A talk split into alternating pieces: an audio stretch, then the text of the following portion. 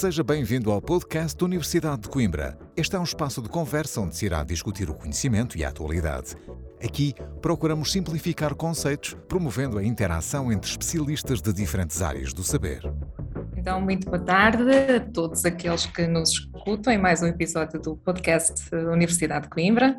Meu nome é Cristina Albuquerque, sou professora da Faculdade de Psicologia e Ciências da Educação da Universidade de Coimbra e atualmente vice-reitora para a área académica e atratividade da, da Universidade. O tema do episódio de hoje é como construir um percurso académico e currículo de excelência para nos ajudar na reflexão sobre um assunto tão complexo e tão importante. Contamos com a colaboração da doutora Ana Lopes, quem agradecemos desde já muitíssimo pela disponibilidade. A doutora Ana Lopes tem formação eh, base e mestrado na área da psicologia, de psicologia das organizações, e para além disso é expert manager e career coach da Randstad Portugal, com quem temos uma colaboração muito intensa e muito interessante e que também aproveito para agradecer na sua pessoa tudo aquilo que a Randstad nos tem proporcionado em termos de aprofundamento precisamente deste, deste currículo da excelência, porque uh, construir oportunidades é também preparar essas mesmas oportunidades e salientá-las da melhor forma. E a Randstad tem-nos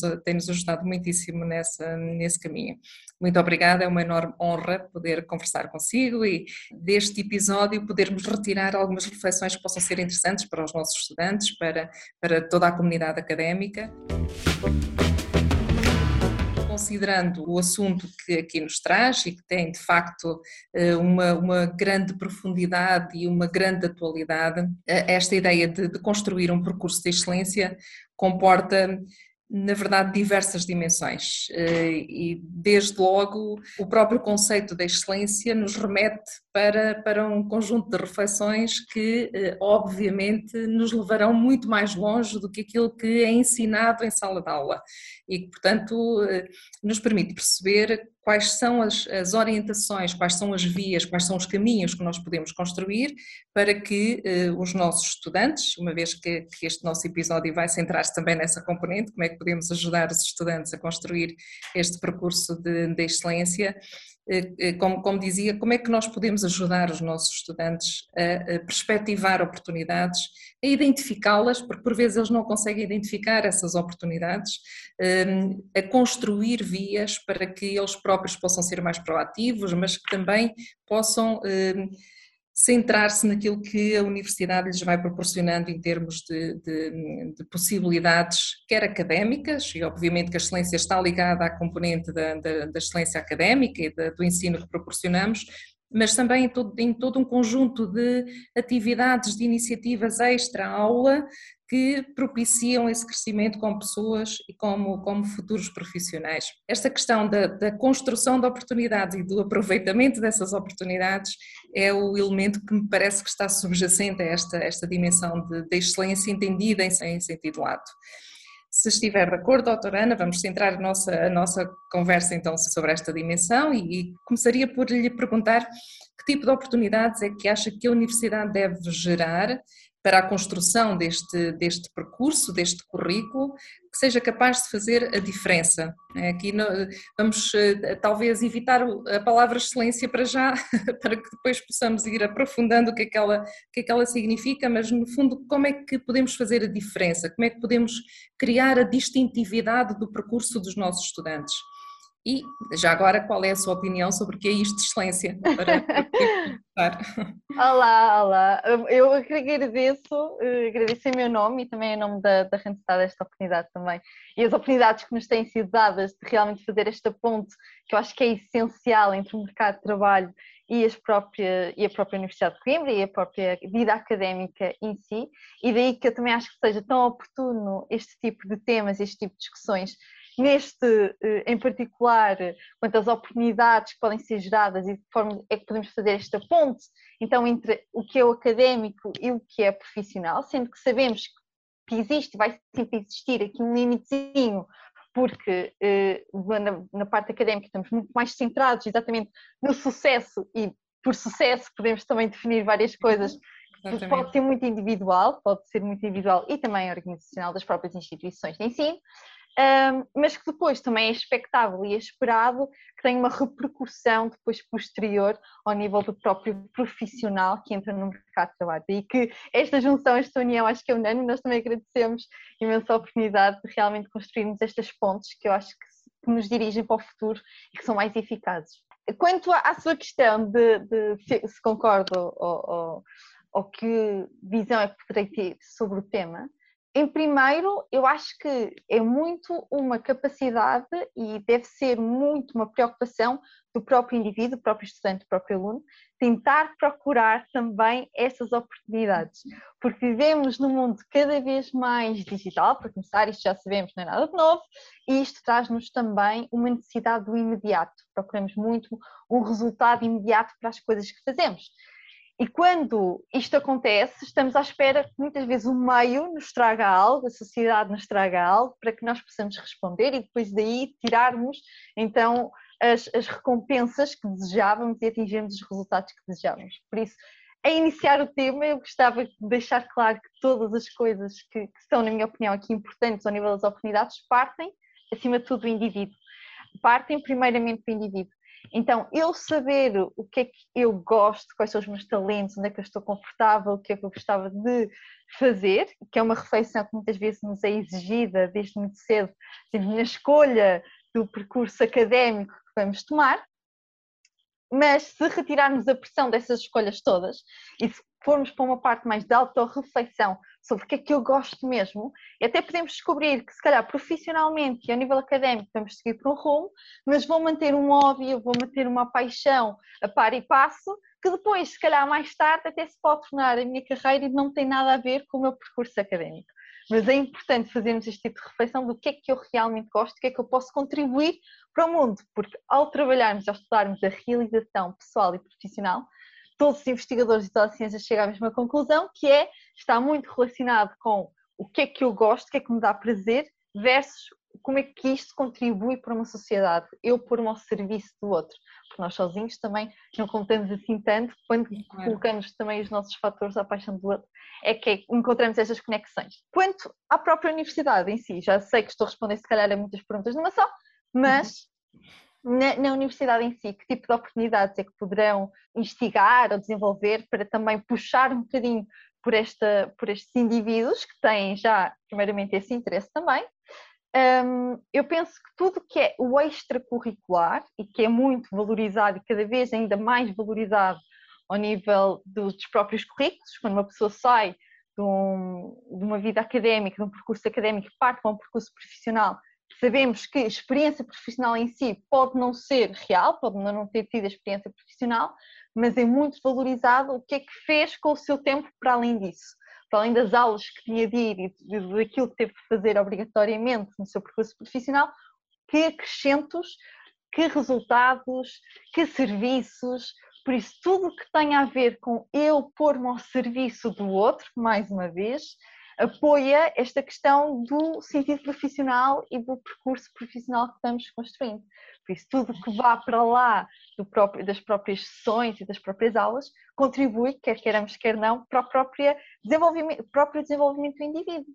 Porque quando falamos em desenvolvimento das soft skills, das competências comportamentais que estão muito em voga e vão continuar a estar, falamos em eu estar numa comunidade, eu estar com outras pessoas e com elas eu consigo desenvolver então estes comportamentos, porque sozinhos, e não é numa sala de aula que nós desenvolvemos comportamentos, não é numa sala de aulas sozinho ouvir alguém a falar sobre como é que eu lidero, que eu desenvolvo a competência de liderar, só estando no terreno ao liderar é que eu consigo desenvolver essa competência e, ao estar no terreno, envolve eu ter pessoas à minha volta e eu saber lidar com essas pessoas à minha volta.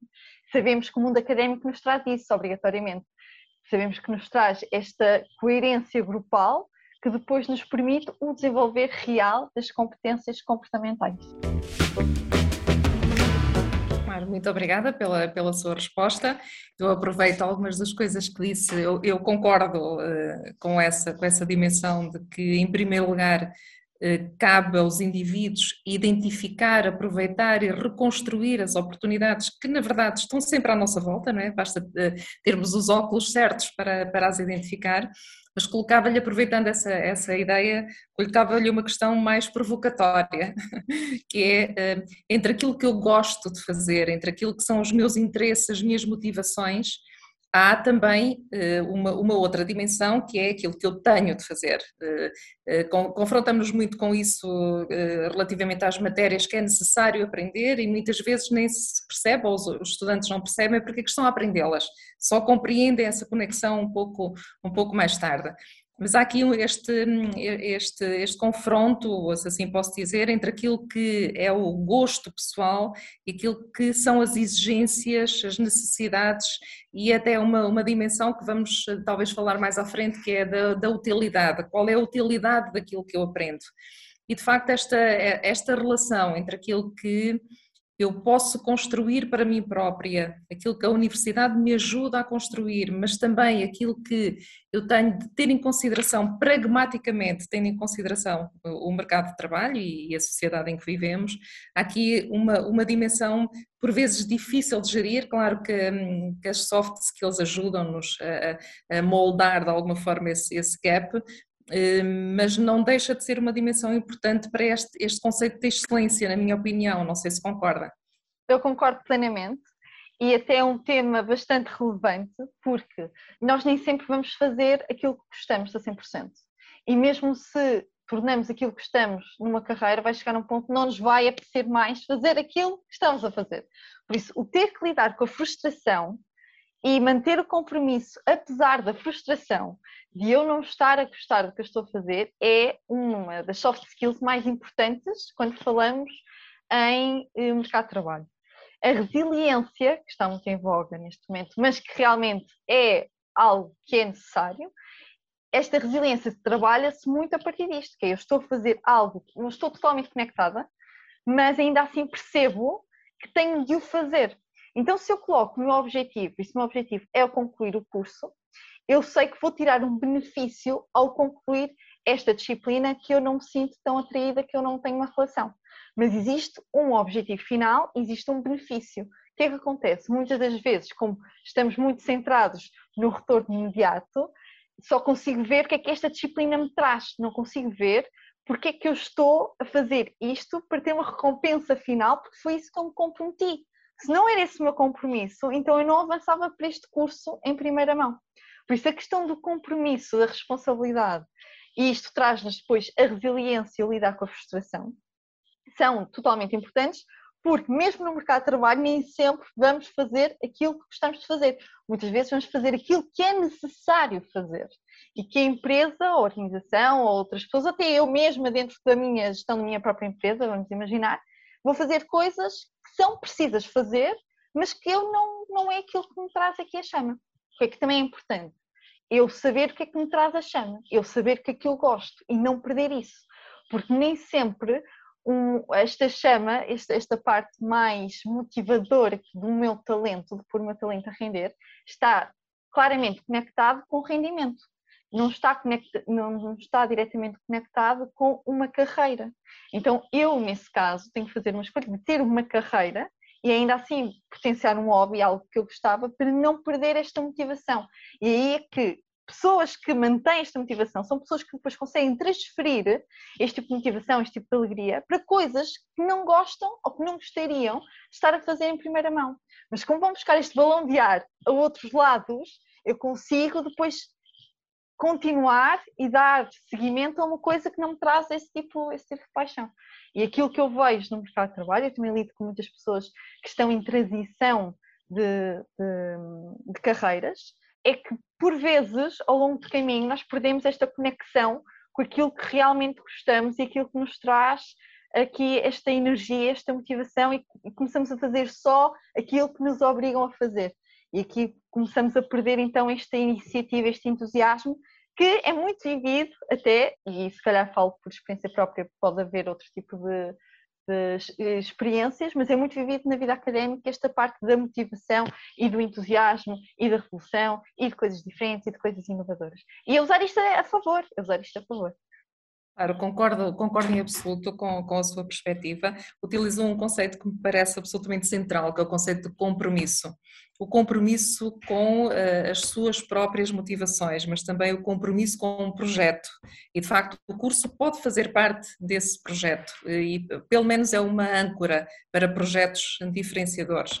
Um, e, e parece-me que um dos elementos fundamentais quando se fala de compromisso e de responsabilidade, porque associou as duas, as duas dimensões e de facto elas estão profundamente associadas, é a clarificação desse mesmo projeto. Nem sempre os estudantes, quando entram na, na universidade, têm a clareza sobre o, o compromisso eh, com um projeto de futuro.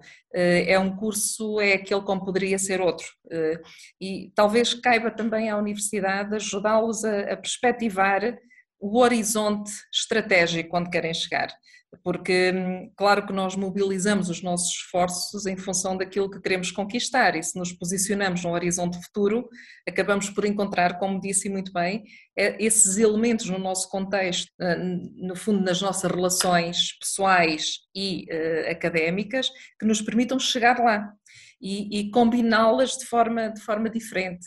Portanto, talvez a universidade tenha também essa, é, ou tenha de ter essa dimensão de compromisso ela própria com este projeto de clarificação da, das escolhas que os estudantes vão fazendo e das decisões que vão tomando. O que é que lhe parece? Parece-me que sim, mas mais uma vez também coloco muito isso na responsabilidade do próprio indivíduo. Penso que pode, pode, pode beneficiar o facto de se clarificar, mas penso também que já muito é feito ao nível de trabalhar muitas competências a este nível. Acho que já muito é feito ao nível de ter que trabalhar a parte da responsabilidade de compromisso, como falávamos, de, de, cumprir horários e cumprir metas, com o facto de trabalhar em grupo, o facto de eu apresentar e trabalhar a minha comunicação, eu trabalhar o meu raciocínio lógico, por isso há todo um conjunto de competências que vão sendo desenvolvidas, até mesmo em meio académico, que nos permitem mais tarde estarmos adequados a qualquer situação da vida.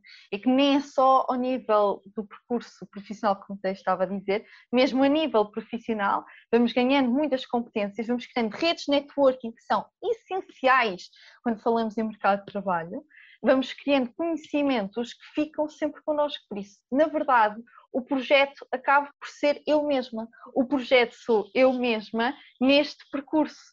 Não tanto o, o meu projeto, no meu ponto de vista, não terá de ser obrigatoriamente apenas o curso que eu estou a tirar, mas sim como é que eu vou aproveitar ao máximo o curso que eu estou a tirar para me conseguir desenvolver a mim e conseguir depois também criar esta coisa do serviço, ir criando pontos em que eu sinto que estou a contribuir de alguma forma, para quando eu sair deste percurso, ter uma mais-valia que me diferencie de todas as pessoas que estiveram nele e que não aproveitaram ao máximo todas as oportunidades que passaram, como falou logo desde o início, aproveitaram ao máximo e que depois eu consigo então sair da média. Ao sair da média, eu destaco-me, mais facilmente eu consigo depois posicionar no mercado de trabalho, porque não foi mais uma que entrou no rebanho e que fez as coisas sem pensar.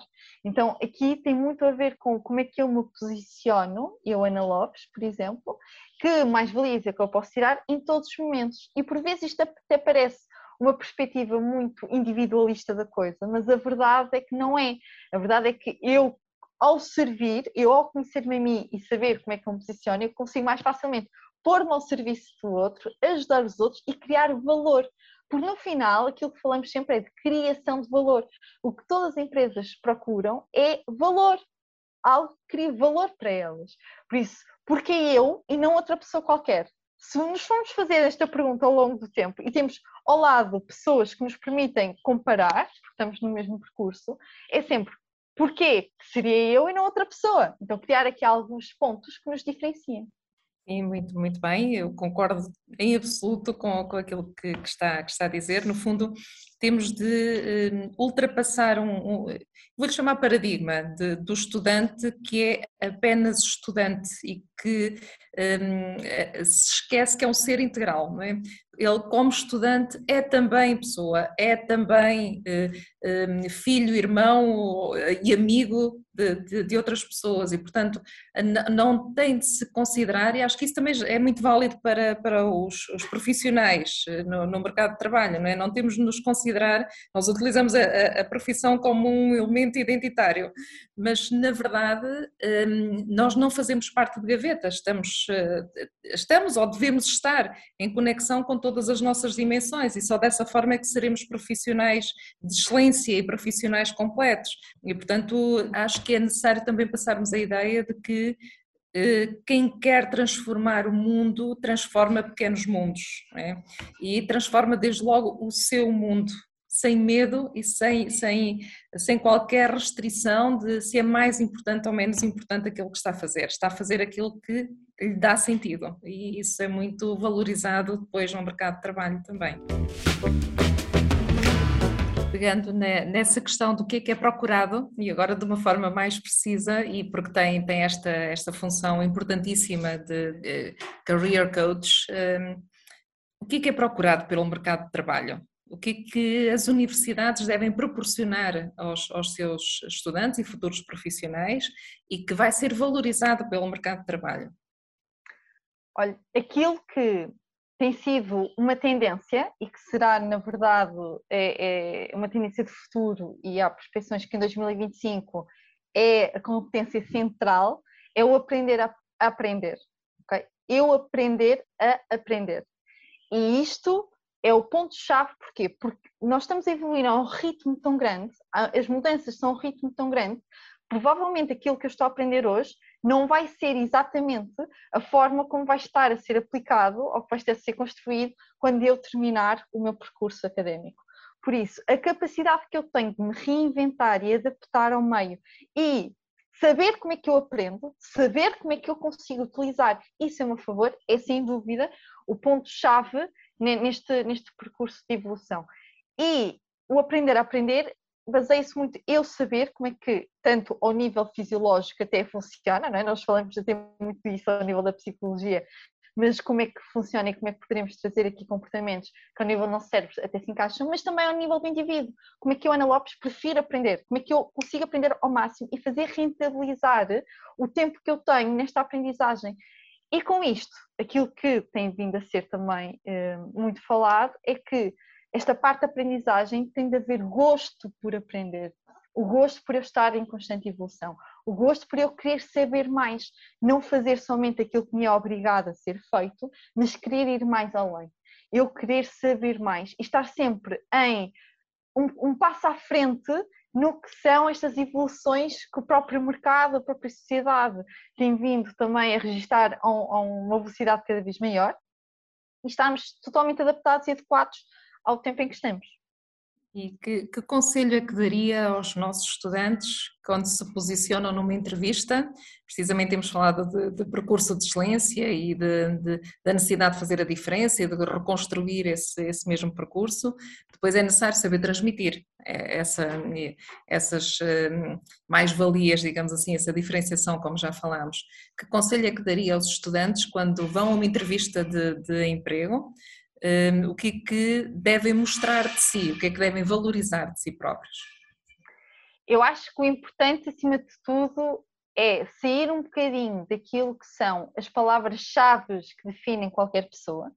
E vai existir sempre na entrevista uma pergunta relacionada com características, porque aquilo que mais eh, nos focamos quando falamos em entrevistas tem a ver com características, competências e motivações. São estas três áreas que o recrutador vai sempre tentar ver para fazer um match com, o próprio, com a própria posição ou função. Por isso, na parte das características, é importante eu saber os meus pontos fortes e, e, e, as minhas áreas de melhoria, que áreas é que eu gostava de melhorar, mas sair um bocado daquilo que é o padrão. Muitas pessoas falam para o teimoso, para, para o paciente, o impaciente, sair um bocado disto e ser realista, ir buscar exemplos práticos da minha vida em que isto se reflete. E nestes exemplos práticos, mesmo que seja nas áreas de melhoria, falar como é que se solucionou o problema, como é que arranjou uma forma diferente de o fazer. Por isso, esta parte das características é uma parte essencial, a parte das competências, que competências é que eu trago à função? E para isso eu tenho que saber o que é que me está a ser pedido.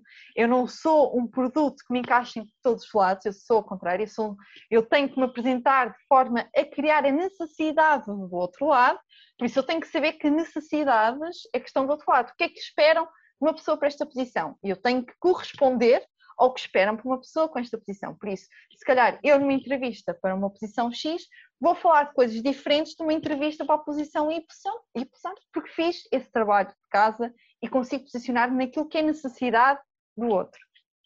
Por fim, na parte das motivações, ser capaz de colocar esta parte dos talentos e colocar o que é que motiva esta parte, o que é que faz sentir realmente que contribui, que se destaca, e pode muitas vezes não estar totalmente correspondente com a posição, mas mostrar qual é a correlação que isto traz com aquilo que, que nos, queremos, nos queremos candidatar. Porque no final, do outro lado, é uma, é uma troca, é uma troca que está a acontecer. Eu tenho que criar a necessidade do outro lado de ser, ser eu escolhida, não ao contrário, eu não vou estar ali a tentar vender, porque nós não gostamos desta coisa da venda, eu estou a criar a necessidade do outro lado para me escolher a mim.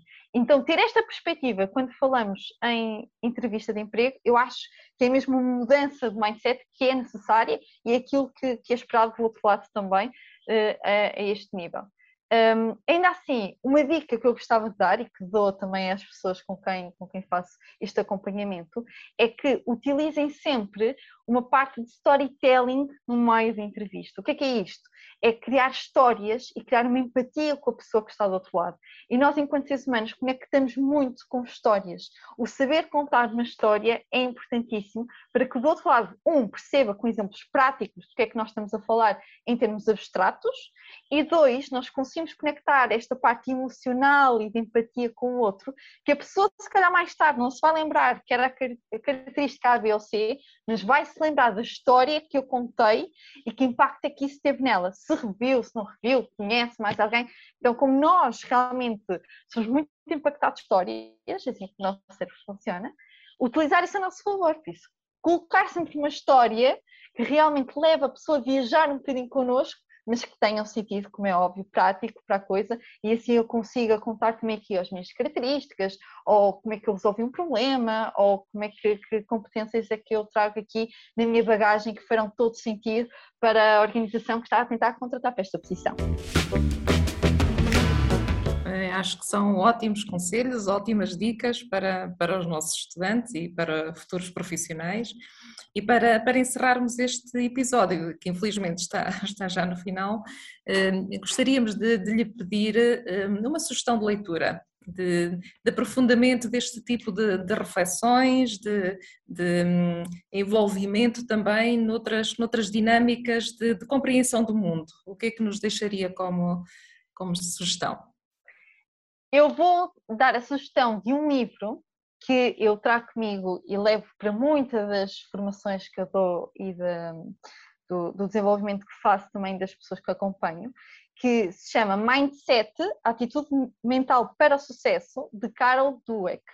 Este livro fala-nos da importância de ter uma atitude mental progressiva versus uma atitude mental fixa. E a atitude mental progressiva é esta que está sempre à procura das oportunidades.